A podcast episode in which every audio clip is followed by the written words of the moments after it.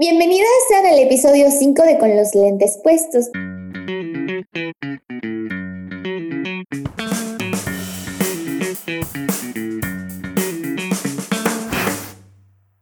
Nosotras somos Fabi y Andrea, somos dos mujeres feministas que estamos aprendiendo todos los días y que amamos hablar y echar el chismecito.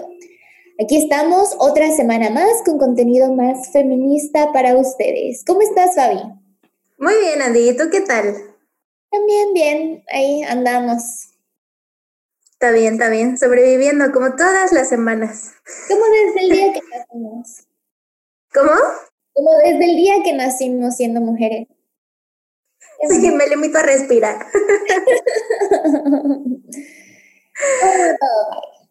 pues bien, ahí vamos. Pues bueno, amigas, para este episodio la verdad es que les traemos un episodio un tanto especial.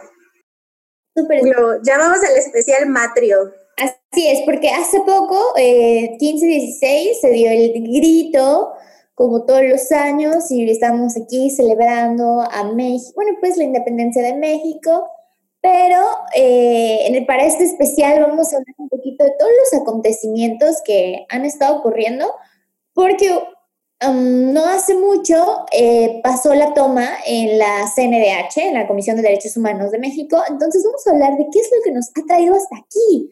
Porque como siempre nos dicen, es que esas no son formas, pues vamos a ver qué, qué no, qué, qué ha sido eso que nos ha impulsado. Nos vamos a sesgar al año 2020, que ha sido yo creo un año maravilloso para todos. Muy variadito, amiga. Muchas cosas han pasado, eso sí. La verdad es que este, este sí me pareció una muy buena idea, Andy. Fue idea de Andy que hiciéramos este, este episodio. Vamos a manejarlo como un tanto recopilatorio de lo que ha pasado este año.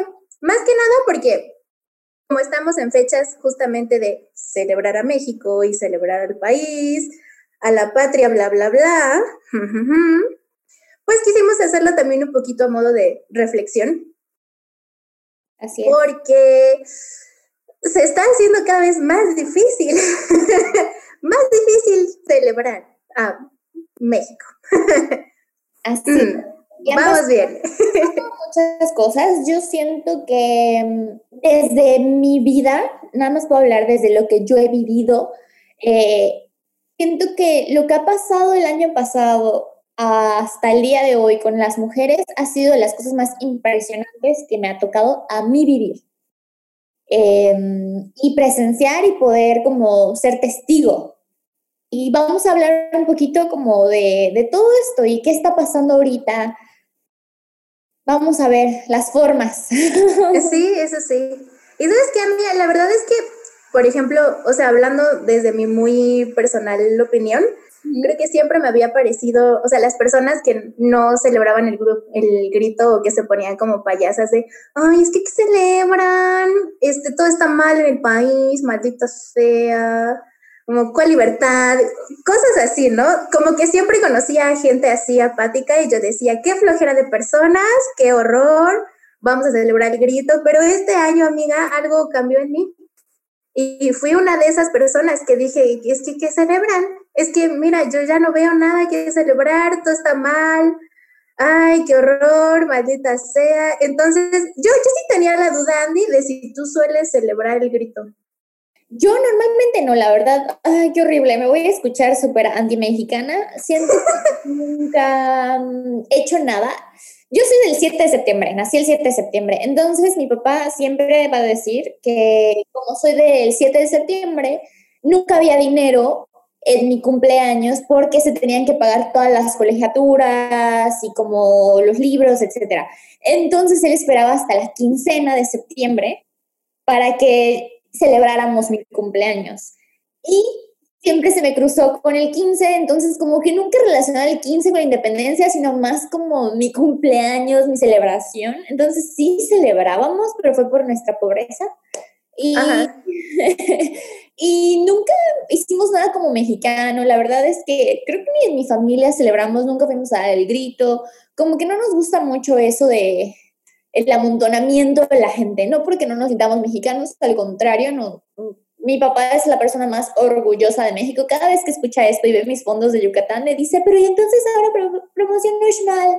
promociona no sé qué, y yo, no sé qué lindo. le va a encantar mi foto de esta vez. Este, Sí. no, no, en realidad no, no he celebrado el 15. Ay, qué horrible, qué vergüenza. ¿Tu amiga?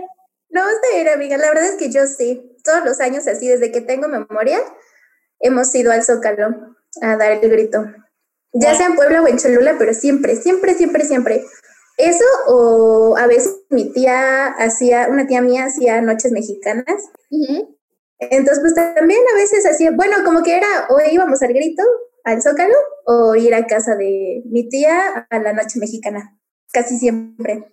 Y ya un poquito más grande, ya como secundaria prepa, uno de mis mejores amigos de la secundaria, cumpleaños justo el 15. Mm, Entonces también luego hace mucho tiempo hizo noches mexicanas y luego, pues ahorita ya no hace tanto porque igual como que ya no vamos tantos, pero sí, siempre, siempre, siempre toda la vida había celebrado el grito, amiga. Y esta vez sí me sentí como de, "Ah, no. La verdad es que yo esta vez ni sentí que fue 15. Igual y siento que me afecta un poco estar tan lejos de casa, porque no, fuera de mi grupo de amigos, como que no es algo que está latente, como en México, que sabes que se va a venir el grito. Y la verdad es que esta vez siento que igual me desconecté mucho porque iba a pasar todo lo del avión y como que, ay, dije, ay, que esto, mm, Qué ganas, sí. no.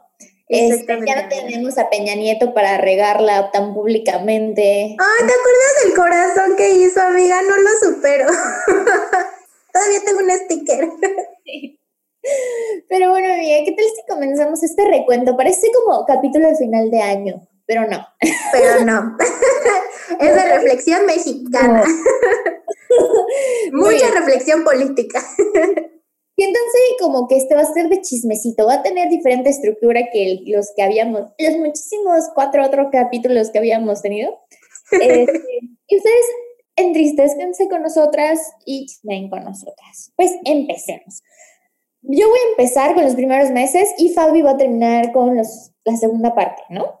Entonces, mientras vamos a ir discutiendo y a ver qué tal si nos acordamos de estos eventos. Yo quiero empezar con enero, el 2 de enero eh, de este año, las protagonistas, que fue, es un periódico con perspectiva de género, habían escrito una, un, pues como un titular que decía, 2019 pasará a la historia, cambio de paradigma o nuevo escenario feminista.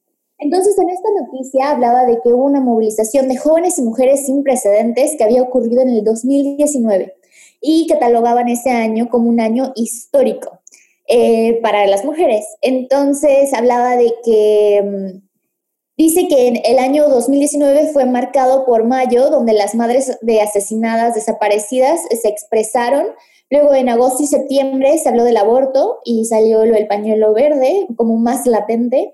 Y en noviembre fue 16 días de activismo para la eliminación de la violencia contra las mujeres jóvenes durante, durante hubo movimientos en seis de aproximadamente los 12 meses del año, ¿no? Hablaba mucho de estas protestas que hubieron. Eh, no sé si recordarán en el 2019, que parece que fue hace muchísimo porque este 2020 no se acaba, pero que hubieron eh, movimientos artísticos, eh, hubieron cosas en el Zócalo de la Ciudad de México donde mujeres se expresaron artísticamente. Eh, hubieron bailes que de esta niña que se hizo tan viral. No sé si recuerdas que bailaba. sí, el de bailo por las que ya no están aquí. Exactamente, ¿no? Sí, claro.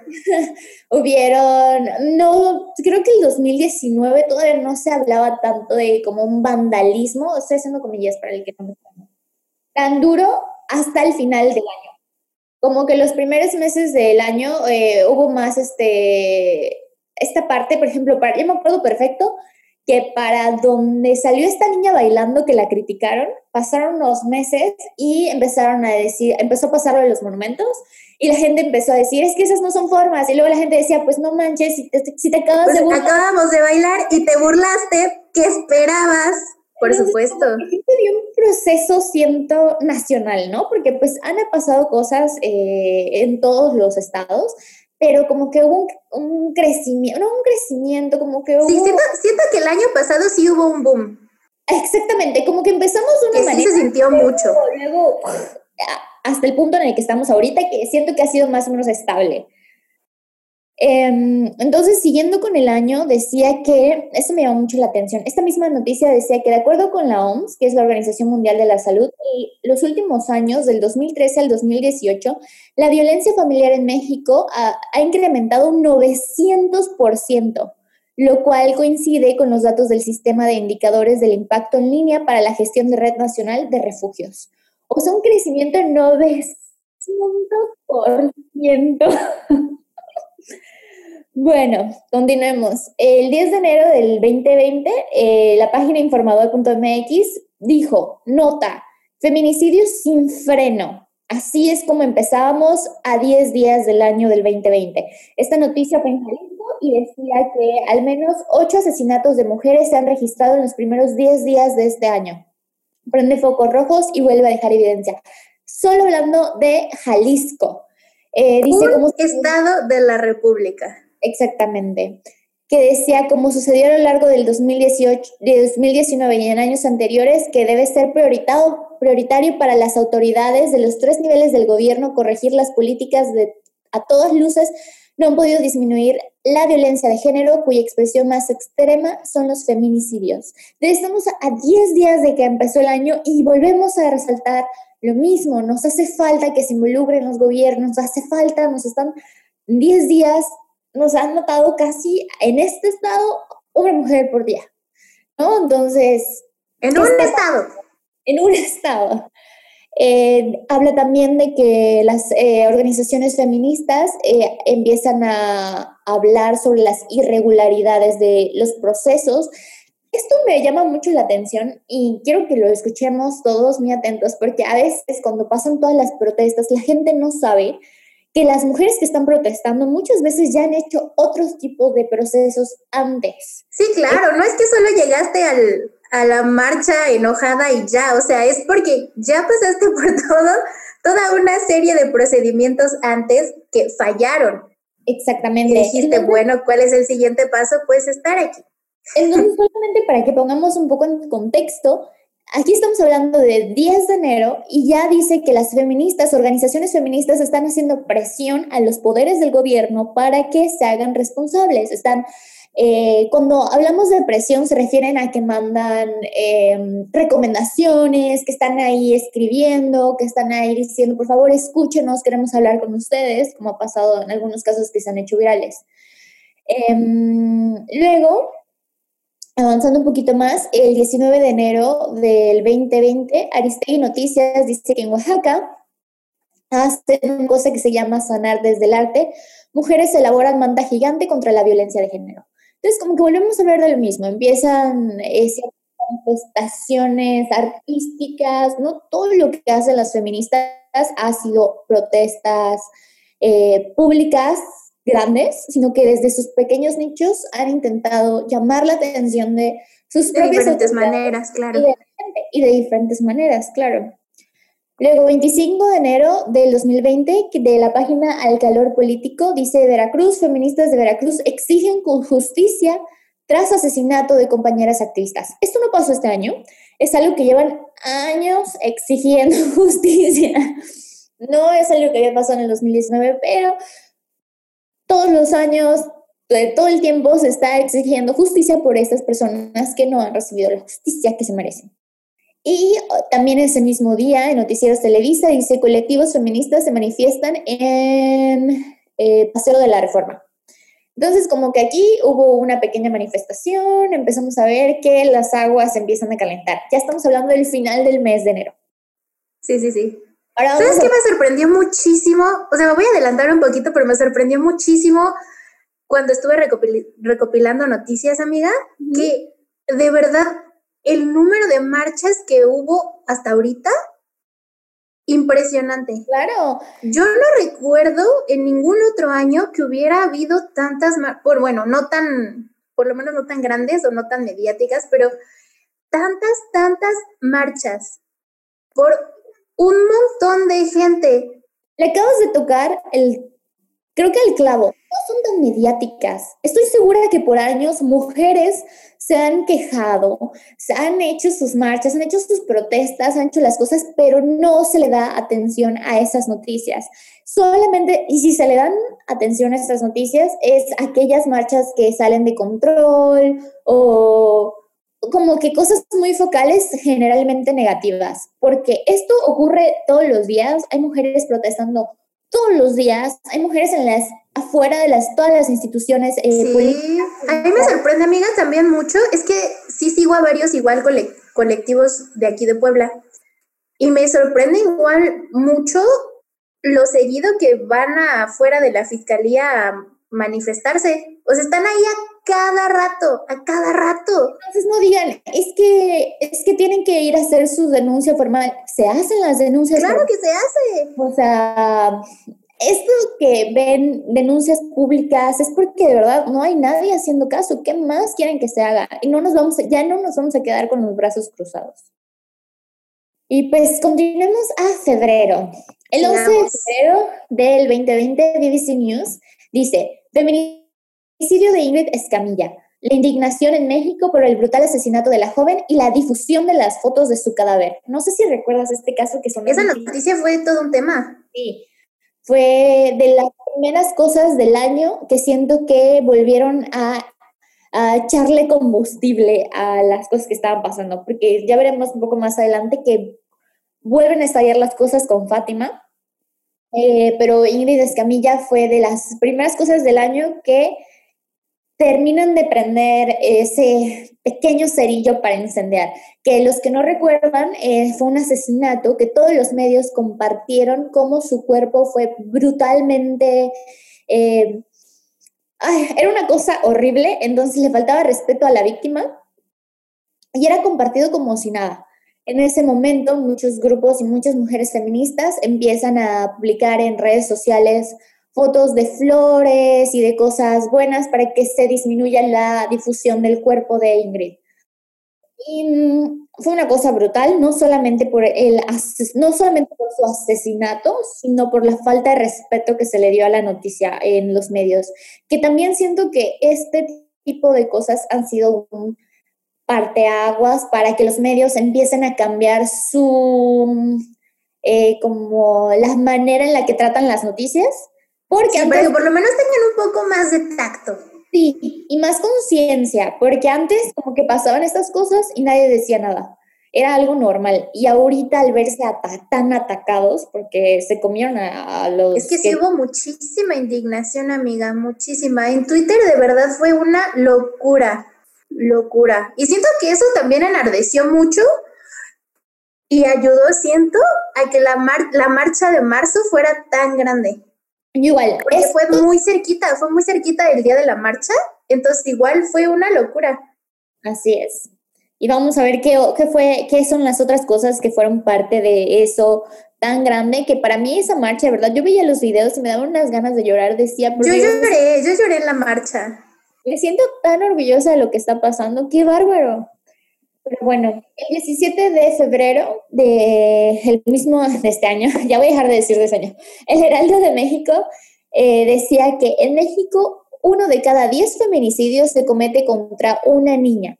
La desaparición y muerte de Fátima Cecilia, de tan solamente siete años, han conmocionado a varios sectores de la sociedad mexicana. Yo creo que estos dos casos fueron el boom del año. Sí, los dos. Fueron como el estandarte de las marchas, además de todas las mujeres, obviamente, que han sido asesinadas, violadas, ultrajadas. Estos dos casos fueron eh, lo que hicieron que las cosas explotaran, porque nos causaron muchísima indignación y todo. son esos casos que reciben mucha difusión y no llegan a todos, ¿no? Siento que incluso, o sea, sí es cierto que por estos dos, la verdad, una llegó a la marcha muy enojada. Sí, así es. O sea, uno, porque acaba de pasar lo de Ingrid el 11 de febrero y el 17 de febrero pasa lo de Fátima. Entonces, estamos muy cerca de lo que se está convocando ya por el Día de la Mujer y estos dos casos pasan. Obviamente, la gente enfurece y la gente, más que nada, las mujeres, aunque más, yo siento que con Fátima hubo ya mucha indignación colectiva, a diferencia que con Ingrid, porque como es una niña, o como le pasó a una niña, ahí siento que hace que aquellas personas que no estaban tan convencidas, como que dicen, no, tienen razón. O Y es que a una niña no la puedes revictimizar, amiga. A una niña no puedes decir que es culpa de ella. Entonces ahí cambia mucho el discurso. Y yo siento que Fátima fue esa impulsor a que mucha gente que todavía no se sentía identificada, que estaba como en el limbo de, ay, no lo sé, no lo sé, dijera, no, ya esto no puede seguir así. Entonces también el 18 de febrero, eh, ay, aquí no puse quién lo escribió, pero bueno, si lo googlean así tal cual lo voy a leer, ahí sí está.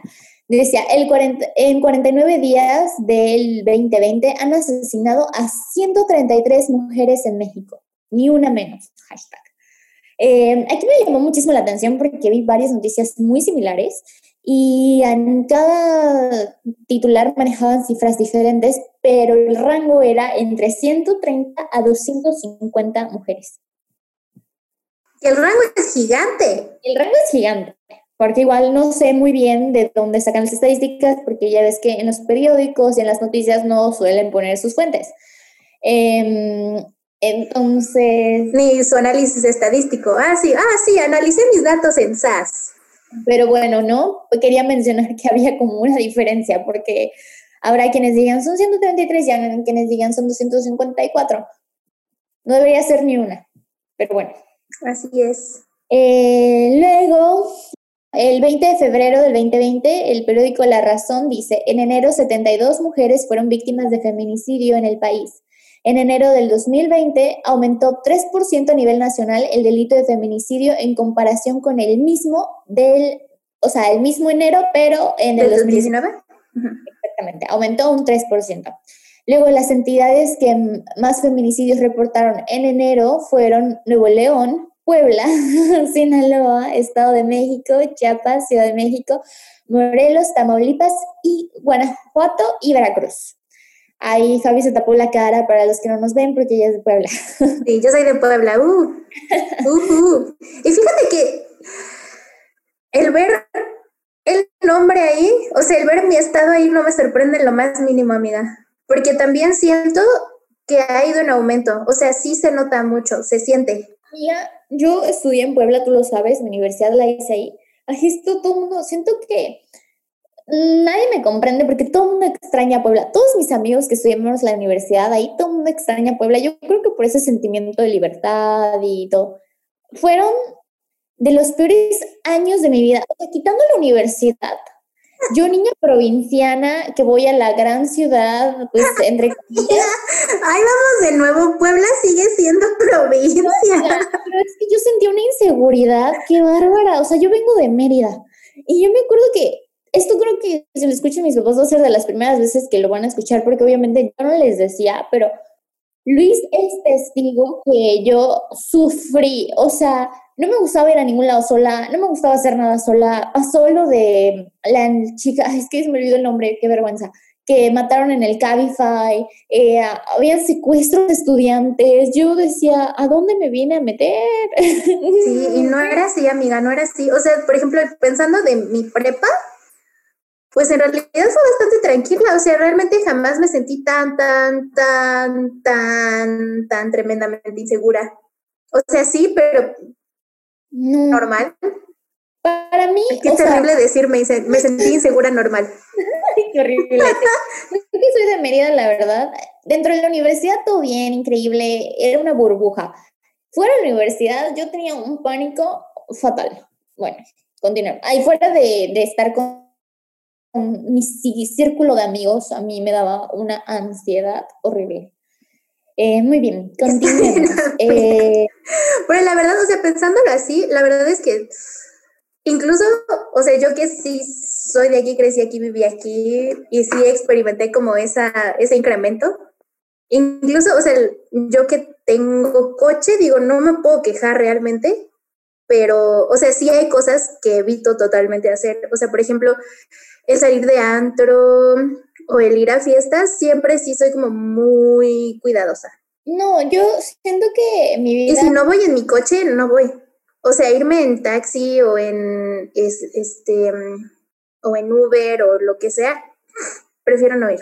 No, para mí de verdad siento un gran impacto porque sentí que mi vida se vio limitada a mi novio. A tenía y que yo quería hacer todo con él porque me sentía incapaz y te, sentía una ansiedad. Incluso él me decía, a veces se hartaba y me decía como que, agarra mi coche y hazlo tú. Y yo, no, por favor, no me dejes, yo no quiero, soy chiquita, no, no quiero. Este, y siento la diferencia ahora gigante que vivo en Canadá, que yo hago todo sola, que no necesito a nadie y que, y que me encanta porque me siento tranquila. Pero bueno, Dejaremos esta Yo también es un poco, bueno, no, sí, es que te iba a decir, tal vez es un poco mediático, porque aquí pues, pues sí nos enteramos de las noticias y todo, pero, pero te iba a decir, o sea, pues yo hago toda mi vida y nunca me, bueno, yo no lo siento como tan terrible, pero luego digo, bueno, o sea, es que sí pasan muchas cosas feas. Es que esa es la cosa, porque igual, igual aquí pasan cosas, pero no es algo que escuchas todos los días de tus amigas, eh, de tus conocidas. Entonces, incluso a mí en Puebla, la verdad tuve mucha suerte, nunca me pasó nada, pero pues lo escuchas de la gente y se te queda en la cabeza, lo escuchas de que le pasó a tu amiga, que le, que le pasó a tu compañera del salón. Entonces, es inevitable sentir estrés y temor de que te puede pasar a ti. Aquí no se lo escucho tanto a mis amigas, bueno, prácticamente no escucho nada, pero bueno. Este mismo 20 de febrero, el Universal eh, escribió una nota que decían, convocan a mega ofrenda por feminicidios en México. Ah, no sé si se acuerdan, esto no solamente pasó en Ciudad de México, pasó incluso en otros estados. En Yucatán igual hicieron una ofrenda por los feminicidios.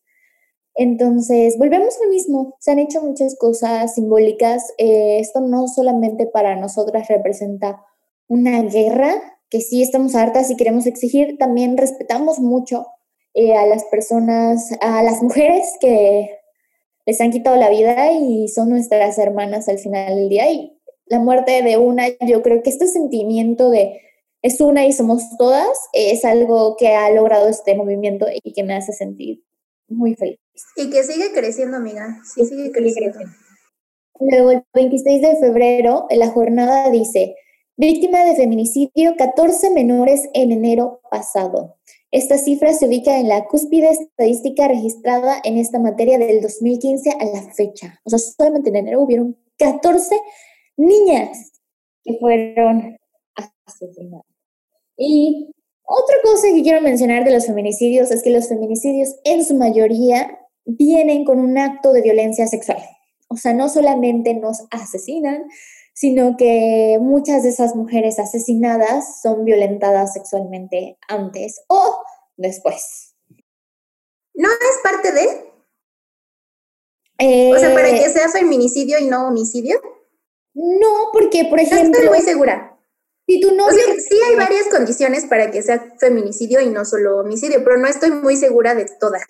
Pues es que, por ejemplo, si estás peleando con tu novio y tu novio te mata, eso es un feminicidio, pero no necesariamente tuvo que haber una conducta sexual. O sea, sí podemos ir ah, como eh, eh, a fondo en otro episodio sobre qué se cataloga como feminicidio. Sí, me parece bien, porque, o sea, sí entiendo como el contexto en el cual se da. Y si, por ejemplo, si vemos el caso o vemos la noticia, perfectamente una puede pensar, claro, ese es un feminicidio, porque viene, o sea, digamos que viene, em, el motivo es violencia de género tiene que haber violencia de género, ¿no? Es decir, eh, actos machistas o cimentada en alguna este, conducta de este tipo, ¿no? Y eh, ah, claro, esto no, no es solo homicidio, no es que iba pasando o la quisieron asaltar o algo así. No, hubo ciertas condiciones de machismo. Exactamente, pero no siempre son sexuales, pero en su ah. mayoría sí lo son. Ajá, en su mayoría sí. En su mayoría las víctimas de feminicidio sufren violencia sexual antes o después de ser asesinadas. Eh, luego nos vamos para marzo. El 4 de marzo, eh, el comercio dice, México vive momento histórico en la lucha por la equidad de género. Aquí es donde digo que empiezan a cambiar la forma en la que narran las historias porque les fue muy mal con Ingrid. Eh, México vive una ola de violencia contra la mujer que se ha recrudecido y tan solo en el 2019 el país registró más de mil feminicidios, asesinatos, le ponen, eh, por razón de género. Según los datos oficiales, en general en el país 10 mujeres son asesinadas al día. Que esto, si bien no sé si lo recuerdan, fue uno de los lemas de las em, protestas que asesinan a 10 mujeres todos los días. Además, según los datos del Secretariado Ejecutivo del Sistema Nacional de Seguridad Pública, en el 2019 hubo 197.693 incidentes, incidentes de violencia contra las mujeres. Entre estos se reportaron 3.874 violaciones y 5.347 incidentes de abuso sexual. Reportadas. Reportadas. Reportadas. Reportadas. O importante, y reportados incidentes de violencia genéricos, 197.693 reportados. O sea, súmenle. Em, luego el 6 de marzo, eh, contra República dice, feministas preparan marcha para el 8 de marzo. Entre los objetivos de la marcha se encuentra el protestar en contra de la violencia. Al día siguiente de la marcha se realizará el paro nacional de mujeres. La propuesta creada por colectivos feministas busca que las mujeres no realicen ninguna actividad el 9 de marzo. El paro nacional denominado Un día sin nosotras tuvo su origen tras los feminicidios de Ingrid y la niña Fátima. Esta acción ha sido respaldada por políticos, universidades, dependencias federales y empresas. Bueno, ahí vemos, ¿no? Porque así como que respaldada, respaldada, vemos. Em, todos creo que recordamos esas marchas. Fueron, es que siento que desde ahí es donde se empieza a desatar la locura. Yo me acuerdo que aquí desde Montreal fuimos a hacer una, no es una protesta, es como un movimiento de apoyo, de, mm, como simbólico de apoyo. El 9 de marzo, mientras las mujeres estaban desaparecidas en México, el 9 de marzo, nosotras, mujeres de Montreal mexicanas, fuimos al Consulado de México a exigir por nuestras mujeres desaparecidas, ¿no? Como un acto simbólico de protesta. Ay, no sabía que hicieron esto, qué padre. No, no sabías, ¿no te contamos? No, no me contaron, no me acuerdo si les pregunté si hicieron algo, no me acuerdo. Bueno, pues sí, eso. Yo sí me encerré en mi cuarto, amiga. Muy bien. Entonces. A leer libros feministas. y creo que en muchas otras partes donde había mexicanas iban a los consulados mexicanos a exigir este movimiento fue muy fuerte. Y lo más, para mí lo más intenso que viví, es que yo me acuerdo que yo fui el 9 de marzo a eso y no fui a mi laboratorio. yo ahí agarrada dije, no, yo no voy a ir a mi laboratorio, hoy voy a protestar por México. Y el día siguiente, eso fue creo que el lunes o martes, no me acuerdo. Y ese mismo viernes eh, a nosotros nos avisan que nos van a cerrar la universidad por coronavirus. Entonces siento que las cosas pasaron muy rápido a partir de ahí. Sí, porque en México, pues realmente ya cerrar dependencias y todo fue hasta el veintitantos de marzo. O sea, todavía esa semana y la siguiente todavía estuvieron actividades normales aquí en México. No, nosotros nos dijeron que ese último, o sea, que teníamos que recoger las cosas ese fin de semana porque el lunes ya nada más podía ir como con un permiso y en lo que veían que iba a pasar. Bueno, luego el 9 de marzo del 2020, una página que dice, se llama Info, Infobae, dice, asesinaron a Nadia Verónica en la madrugada del 8 de marzo en Guanajuato. La mujer de 23 años de edad fue hallada con impactos de bala dentro de su automóvil en la carretera La Ordeña-Salamanca. El mismo día mataron a otras dos mujeres en el país. Apenas el 6 de marzo nadie había subido una publicación en sus perfiles de redes sociales en donde simulaba haber sido víctima de violencia de género. Tristemente, cada vez escucho más latente esto de que muchas mujeres eh, habían puesto, si yo soy, si yo desaparezco mañana, quiero ser la última y desgraciadamente no son las últimas. Sí, de hecho también hace poquito sonó mucho en Puebla el caso de una chica, este, Michelle, que también se hizo protesta, que fue como en julio. Oh, ya no me acuerdo. Ya tengo perdidos los meses, amiga. Esta pandemia me ha vuelto loca. Creo que fue como en julio, que igual justamente se hizo muy grande porque hizo una publicación el 8, el 8 de marzo, este, que decía algo así, que si un día no regresaba quería ser la última. Estaba muy bonita su publicación, o sea, muy emotiva.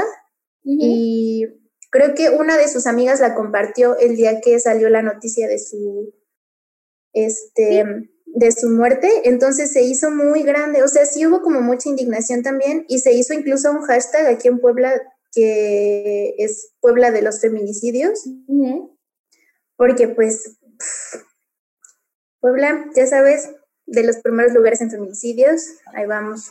Lo mismo pasó en Mérida hace poco. Ay, terrible. Que igual una niña que había puesto su foto en las universidades eh, el día de las desapariciones, de que imagínate que sea la última, algo así, hace poco, hace como un mes, que te, no sé si acuerdas que te conté, eh, fue asesinada por su novio. Entonces, la verdad es una tristeza esto que está ocurriendo. Pero bueno, a ver si en algún momento abrimos los ojos. 9 em, de marzo, Aristegui Noticias dice marcha feminista en todas las portadas de periódicos este lunes. 10 de marzo, El Heraldo de México, 21 mujeres asesinadas en México durante el 8 y 9 de marzo, Día de la Marcha Hiperfeminista. Em, creo que las cosas aquí es más triste porque se siente como una ofensa. Ya sabes, como que lo que antes no se sentía tan personal, empieza a sentirse personal porque estamos marchando y aparecen al día siguiente 21 mujeres. O sea, ¿qué está pasando? ¿Es, ¿Lo siente reto o qué?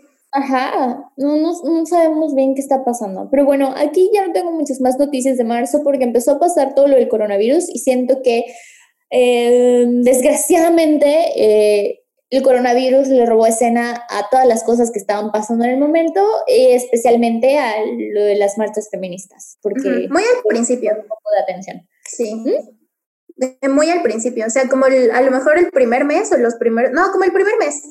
Sí, como que todo el mundo se encerró o por lo menos sí como que todo bajó y todo era hablar coronavirus, coronavirus. la verdad, fue como un poco triste porque acaban de pasar las marchas y la, el paro y fue un momento tan importante para nosotras que fue como difuminado. Obviamente nadie esperaba que esto fuera a ser de esta manera y no fue a propósito, ahora sí que no. Pero... Pues es mm, una crisis mundial, ¿qué se puede hacer? ¿Qué se puede hacer, no? Pero pues siento que si eso no hubiera pasado, eh, el impacto de las mujeres hubiera sido muchísimo más grande. Em, luego vamos a abril, 8 de abril, esta misma página que se llama Infobae dice Justicia para Ana, Ana, Paola, el coronavirus y el aislamiento social no evitan protestas por feminicidio de niña de 13 años. La mejor fue asesinada en su propia casa cuando su madre salió por alimentos para sobrellevar la emergencia sanitaria. Feministas se manifestaron virtualmente. Que aquí yo quiero que, que hagamos, sí, su una noticia que también sonó mucho, y hagamos un poco de conciencia que para lo que algunos fue una maldición el virus, otros fue una no tan mala cosa, porque pues hay gente afortunada. Hubo gente que fue su infierno porque se quedaron con su agresor encerrados, sin poder ir a ningún lado. A esta pobre niña en la, en la pandemia, porque es una niña de 13 años, eh, fue asesinada por una persona que se metió. Y fíjate que, por lo menos, o sea, durante la pandemia sí vi que como que muchos colectivos trataron de, este, como difundir muchos como números de apoyo, como de por si sufrías de violencia de género durante la pandemia, por lo menos tuvieras contactos a los cuales acudir. Sí, y como que sí trataron de hacerse mucho presentes, por lo menos este, en esa cuestión. Sí, también a lo que vamos. No estás sola, amiga, no estás sola. ¿Dónde están los medios diciendo sobre todas estas protestas pacíficas? ¿Por qué siempre quieren nada más sacarlo al lado negativo? Ahí sí siento que debemos utilizar un poco nuestro criterio y pensar que lo que estamos viendo no es necesariamente lo que lo único que está pasando. Están contando una verdad eh, muy injusta y muy imparcial entonces, cada vez que veamos ese tipo de noticias, yo sé que ya mucha gente está entendiendo, pero aprendamos a ser críticos. Están habiendo muchas formas de protesta que esas no reciben la voz que deberían recibir. Entonces, ojalá eh, nosotros aprendamos a exigirle a los medios que hagan también eso público y que se haga la noticia, porque es la manera en la que los gobiernos y la gente va a empezar a escuchar. Pero bueno, el 10 de abril, este mismo medio dice, Ana Paula, Fátima, Norma, todos los días asesinan a una niña en México y la situación ha empeorado en abril. De acuerdo con las historias y los archivos, algunos olvidados, las cifras de mujeres asesinadas en lo que va de abril supera los 500. Sin embargo, bueno, las... Sin embargo, los números oficiales dicen que son muchas menos, porque la mayoría de las muertes no cumplen con la tipificación de feminicidio que manejan. El 11 de abril del reporte índico dice ni la pandemia detiene los feminicidios en México. De acuerdo con las cifras del Secretariado Ejecutivo del Sistema Nacional de Seguridad, Pública, eh, publicadas el 19 de marzo, se registraron un total de 92 feminicidios en México durante el mes de febrero, siendo superior a los 74 feminicidios ocurridos en el mes de enero. Eh, los feminicidios tuvieron un crecimiento del 24.7% para el segundo mes del 2020. Otro delito que aumentó en febrero fue el de la violencia familiar, con un 12.3% más que en febrero. Y nada más por poner en contexto, dice, el de la extorsión creció un 3.7%. O sea, la violencia familiar creció casi 13% y los delitos de extorsión que todos hemos sido, eh, hemos vivido un delito de extorsión, pues de esos medio falsos, 3%. Entonces, solamente para que pongamos en perspectiva cómo los feminicidios están creciendo y no nos impactamos. ¿Qué está pasando? El 30 de abril, Somos el Medio, dice Treque Feminista, mujeres se organizan para generar red de apoyo ante COVID-19. Entonces, como ven, abril pasaron, no pasaron muchas cosas y al mismo tiempo pasaron muchas cosas. Los números se disparan, está la pandemia y aún así no se recibe la difusión que se necesitaba en ese momento. Em, como siempre, seguimos en el silencio. Eh, los, las organizaciones feministas estuvieron moviéndose durísimo con cosas que los gobiernos no nos han sabido proporcionar que es una red de emergencia, una red de auxilio. Red de apoyo. Exactamente, eh, ahí están las feministas organizándose, creando marchas virtuales, creando estas redes de apoyo por personas que son profesionales y están dando su tiempo no remunerado porque las instituciones gubernamentales no lo hacen. Entonces, las mujeres no las protege nadie. Luego nos vamos para mayo, el 7 de mayo, por la página verificado, Dice, pese a que el presidente de México dice que las denuncias de violencia contra las mujeres no se han incrementado, las llamadas de emergencia por violencia aumentaron un 60.7%.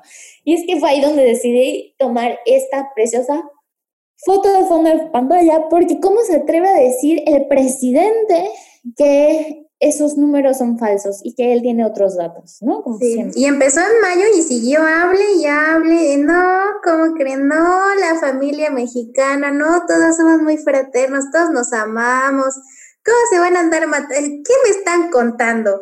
Señor, sí, se están matando, las están matando, ¿eh? ¿Sabes? Eso es el principio. Ahorita vamos a, en unos días más, vamos a ver la cosa maravillosa que dijo de verdad este presidente. Ay, no, Sí, no, y siguió en junio y luego le siguieron gobernadores, no, porque el, gobernador de Puebla no se quedó atrás, amiga, también andaba diciendo unas cosas que dices, estas personas, pero ¿y qué rayos piensan? Luego el 10 de mayo, eh, dice Aristegui Noticias, convocan a la marcha virtual este 10 de mayo, Madres en búsqueda, para los que no saben, que no que es el Día de las Madres, eh, salió este hashtag que se llamaba Madres en búsqueda. Luego el 20 de mayo, eh, esta noticia, como que no tiene nada que ver con los feminicidios, pero nada más me, me, gustó para poner en contexto las cosas. 20 de mayo, Chiapas Paralelo. Se cumplen 95 años del voto femenino en Chiapas. O sea, 95 años. Hay gente que sus abuelos son más grandes que eso. Mi abuela tiene 96. O sea, imagínense, no fue tanto, no es tanto. esto que estamos exigiendo a las mujeres, no, no, no estamos hablando de la época de hace 40 mil años, hace 400 años, hace 500 años, no. Estamos hablando de que... Fue el siglo pasado. No, no. Todavía hay gente viva, ¿sabes? Sí, hay gente viva que estaba cuando no podían votar las mujeres. Entonces, dejen de, de hablar de, de, sus cosas de igualdad, ni saben de lo que están hablando. No, no somos, nunca hemos tenido igualdad en derechos. Basta, cállense. Eh, luego también el 20 de mayo, Gato Encerrado dice, la violencia contra las mujeres es más letal en pandemia. El confinamiento forzoso para evitar la propagación del coronavirus se ha convertido en el caldo de cultivo de otro virus de efectos devastadores, la violencia machista. Las llamadas de auxilio y denuncias de mujeres maltratadas se han disparado en México, El Salvador y Honduras. 21 de mayo, organizaciones feministas se manifestaron en medio de la cuarentena en el Ministerio de las Mujeres por los casos de violencia de género y feminicidios. 25 eh, de mayo, Proceso escribe, feministas modifican cielito lindo e inician protesta virtual. Nosotras tenemos otros datos. Protestaron en las redes sociales por las declaraciones del presidente Andrés Manuel López Obrador en las que negó un repunte de violencia intrafamiliar en el contexto de contingencia por la pandemia de COVID.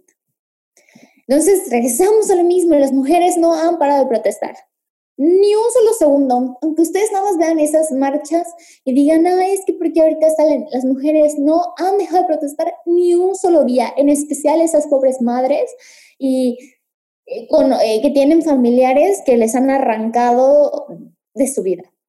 Y lo peor es que ni siquiera hay empatía, amiga. O sea, eso es lo peor, que es que desde la más alta es, o sea, figura de autoridad del país, ¿Cuál es el mensaje que recibe? No, estás tonta.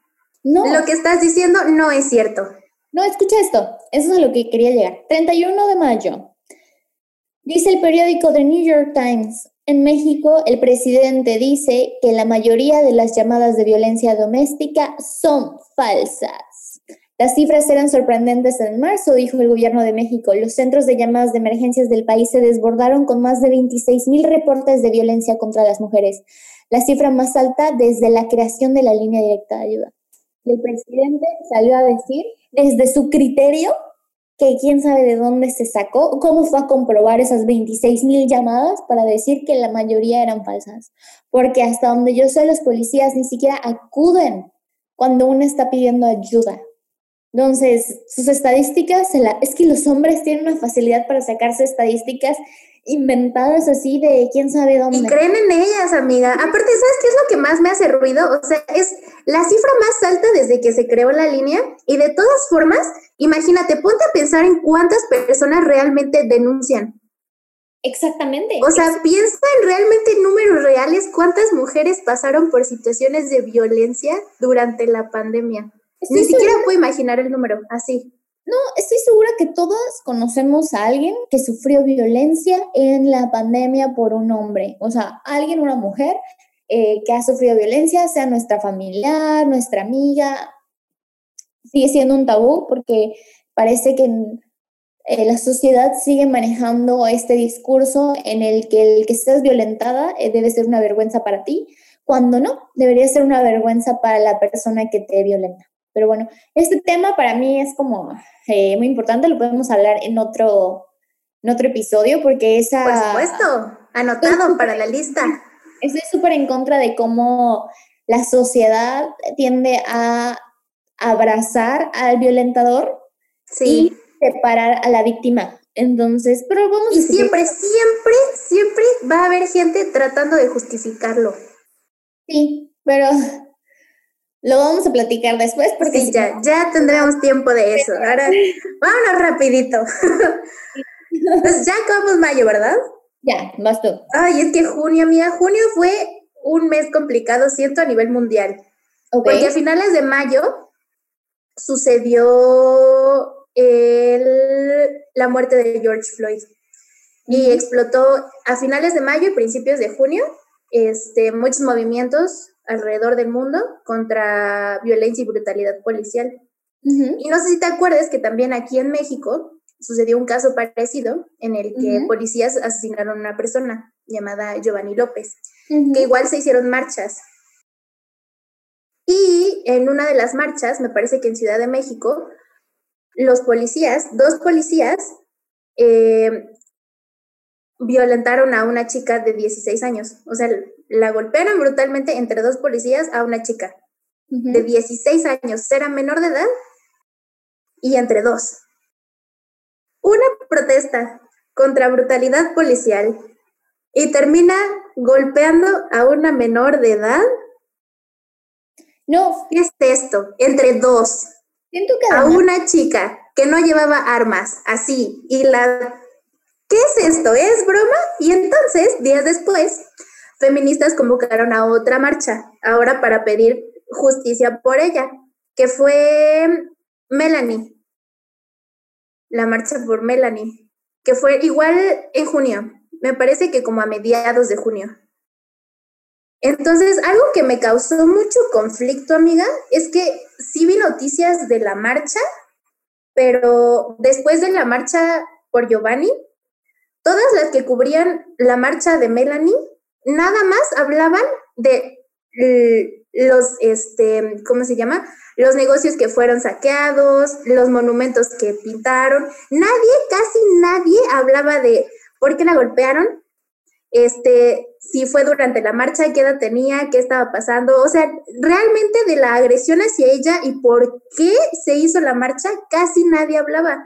Hablaban de los destrozos, hablaban de las feministas, que dices, este no es el caso, si estamos hablando mundialmente de brutalidad policial y en este caso que fue hacia una mujer, también en este caso convocada por feministas, que en comparación fue mucho más chiquita, mucho más pequeña, y mucho menos mediática que la de Giovanni. ¿Por qué? Mira, yo no sé. Y es que aquí yo nada más quiero resaltar un punto que me parece súper importante. ¿Por qué la justicia, entre comillas, se encarga de hacer tanto para hacer tan aparatosa la detención hacia las mujeres ¿Cuándo hemos visto que hagan eso con un violador, con un acosador? O sea, muchísimas mujeres van y se quejan con la policía y dicen, es que esa persona es un acosador y me está diciendo un montón de cosas. ¿Cuándo hasta como por favor le van a pedir al señor que se vaya de ahí? ¿Tú crees que lo van a golpear? ¿Tú crees que lo van a ir a golpear entre dos? Pero por supuesto que no. Entonces, por supuesto que no, en la vida. ¿Qué es esto?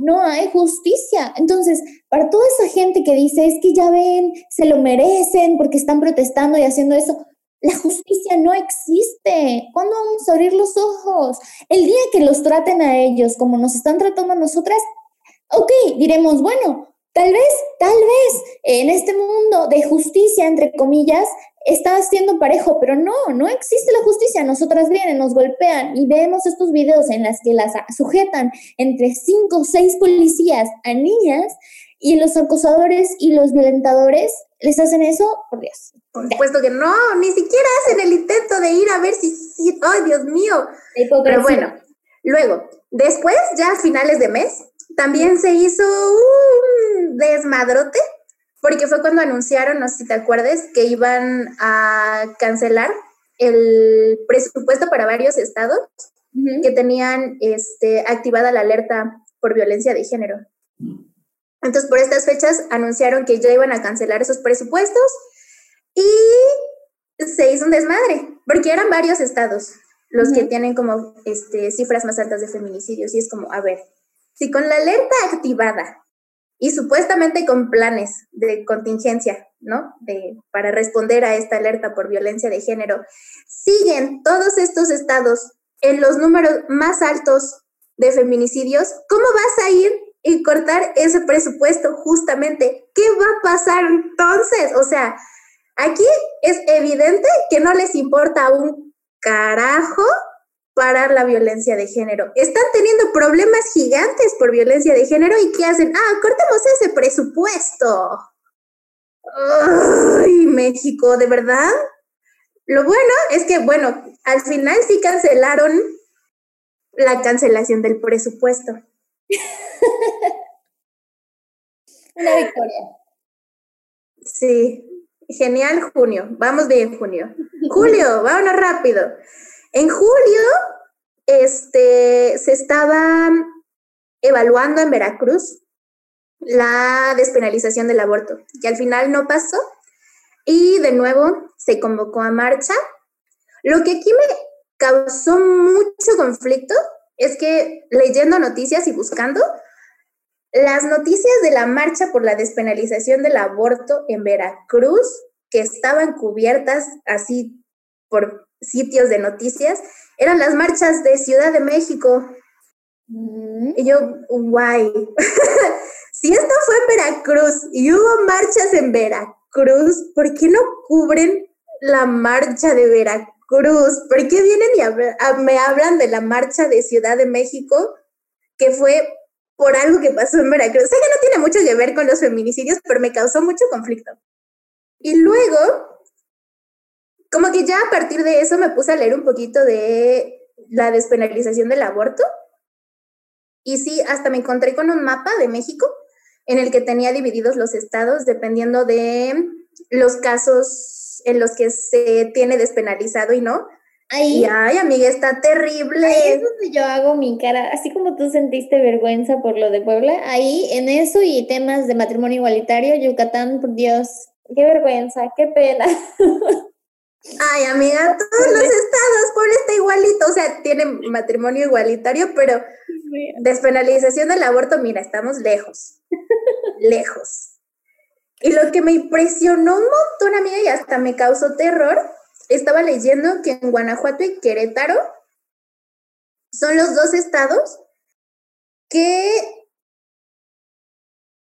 uy, supuestamente solo tienen este, despenalizado el aborto, creo que para casos de violación, nada más. O sea, en otros estados supuestamente puede darse por casos de este, defectos de feto o por inseminación este, como involuntaria o riesgo a la salud, este, y en, en, creo que en un estado, uno o dos, incluso por este, falta de solvencia económica de la madre. ¿Qué? Oye, amiga, a ver, eso se está poniendo muy interesante, muy interesante. Y pero ya nos vamos a comer la hora. Sí, amiga, pues es que, amiga, te echaste hartas horas. escucha, vamos a hacer algo. Vamos a finalizar ahorita este episodio, pero vamos a seguir con el chisme. Entonces, si quieren continuar con lo que sigue de los casos, el chisme. Lo siento, estoy viendo pura tontería. Em, eh, si quieren seguir con el chismecillo con nosotras, pueden darle play al siguiente episodio que es la continuación. Y nada más para que no se sientan tan abrumados con tanta noticia. Pero aquí vamos a seguir. Y con tanta negatividad.